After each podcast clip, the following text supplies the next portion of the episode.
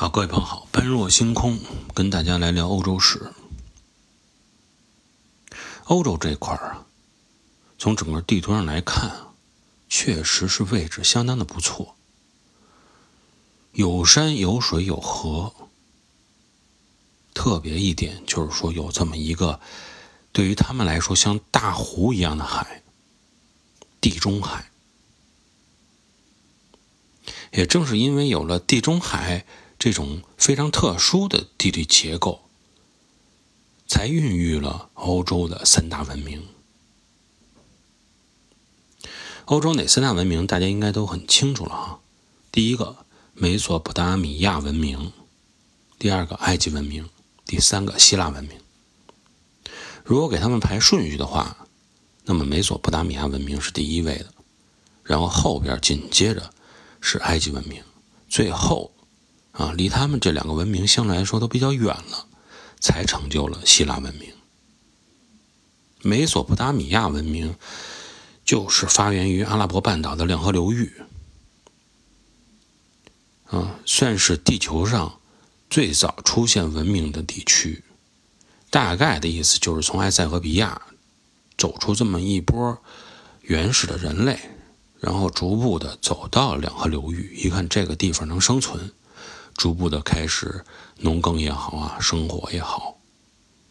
文明这个意思呢，就是在于说有了人类的定居啊，从从而有了这种文文字，呃，包括语言，包括能够传递信息，包括能够农耕啊，进行传达信息交流，慢慢的有了社会的秩序啊，等等这些。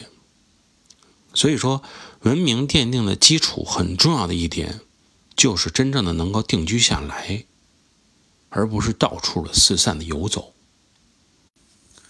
那么，公元前的四千年，苏美尔人就是在这片土地上开始尝试灌溉，啊，尝试农业，从而让最初的文明诞生了。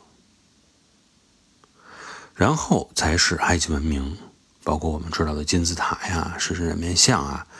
啊，法老啊，等等，它是属于尼罗河流域文明那一块儿啊这一类的文明，最终才产生了希腊文明。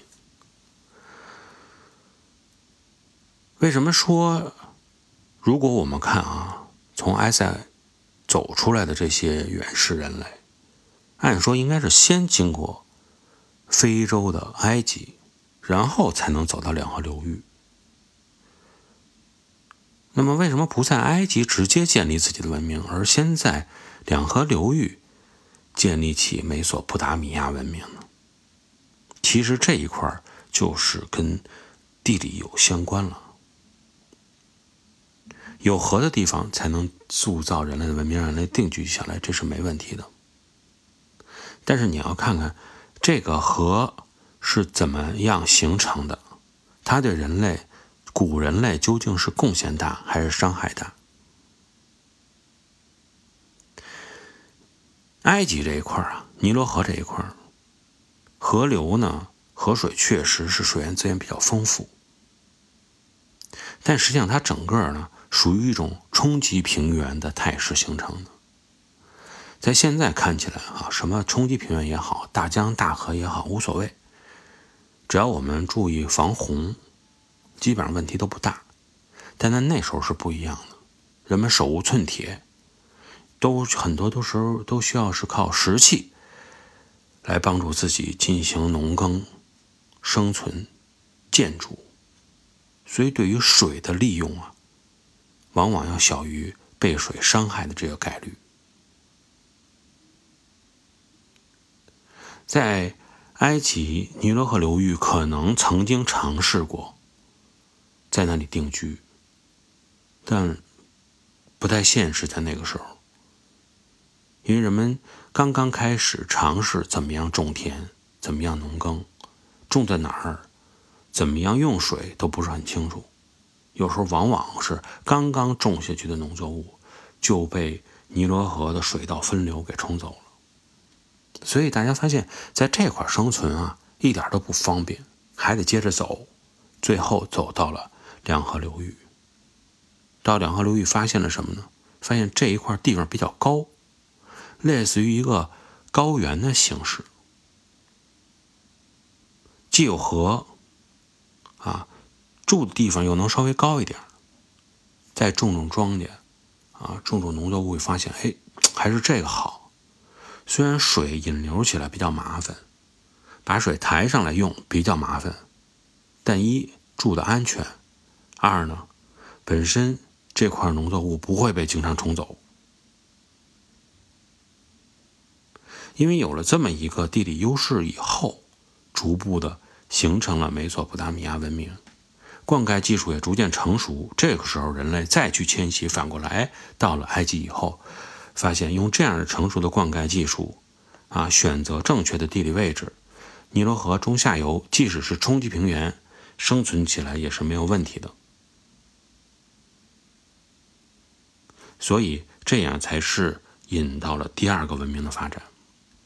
到了希腊文明，那它比这个亚洲文明和非洲文明这两个邻居、两个兄弟要晚很多。它实际上是受到了这两方面的影响，但它主要受到的影响还是在于埃及文明。美索不达米亚文明对于它的影响相对来说是有限的。为什么这么说？那么有的朋友可能从地图上一看，觉得这两河流域，美索不达米亚文明直接跨过达达尼尔海峡就过去了，很窄呀，相当于陆陆地和陆地之间相连呀。希腊文明应该接受与它更近的，能够直接走过去的邻居的文明的影响。但实际上，在那个时间段。你可以想象一下，即使可以从陆地上走过去，但中间又有多少个野蛮部族存在？有多少个各个不同的族群存在？那个时候可不是那些文明的族群，那个时候都是恶呀，见东西杀东西，见动物杀动物，见人杀人的时代。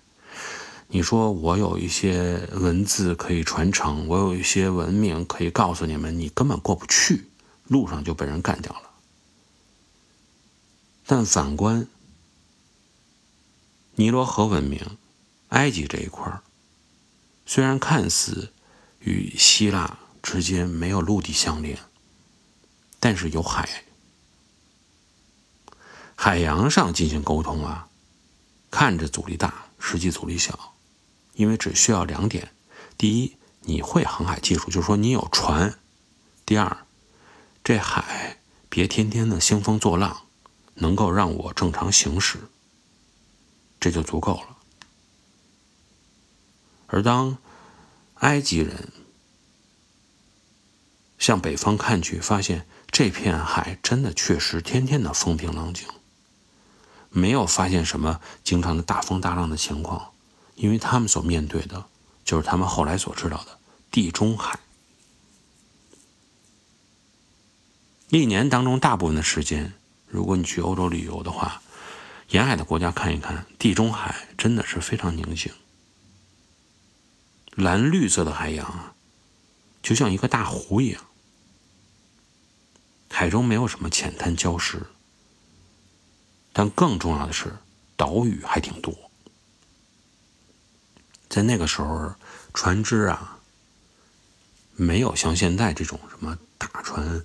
基本上能行驶多少几万海里没问题，都是那种用木头做起来的摇摇晃晃的船，偶尔有个风帆，偶尔能划一划桨。那么对于这时候的航海者来说，如果说他能够在上船的时候就看到对面有陆地，心里会踏实很多，起码不会迷失方向，先到对面的岛上再说。有了这样的心理的安慰，正是导致为什么说地中海比地球上其他地方最早的迎来了海运时代，敢去航行，敢出发，敢扬帆。也正是因为这种地理的优势、气候的优势，海洋比陆地有它的优越性。所以，尼罗河文明的优势逐步的显现出来。直接随着这些船只，尼罗河文明到达了希腊半岛的最南端。这块地方呢，就是伯罗奔尼撒半岛。看一看地图，发现伯罗奔尼撒半岛与希腊半岛之间实际上是相连的，不是完全的一个岛屿，因为它们中间有一个狭长的地下，就叫科林斯地下。而在科林斯地下的另一端，就是著名的雅典城。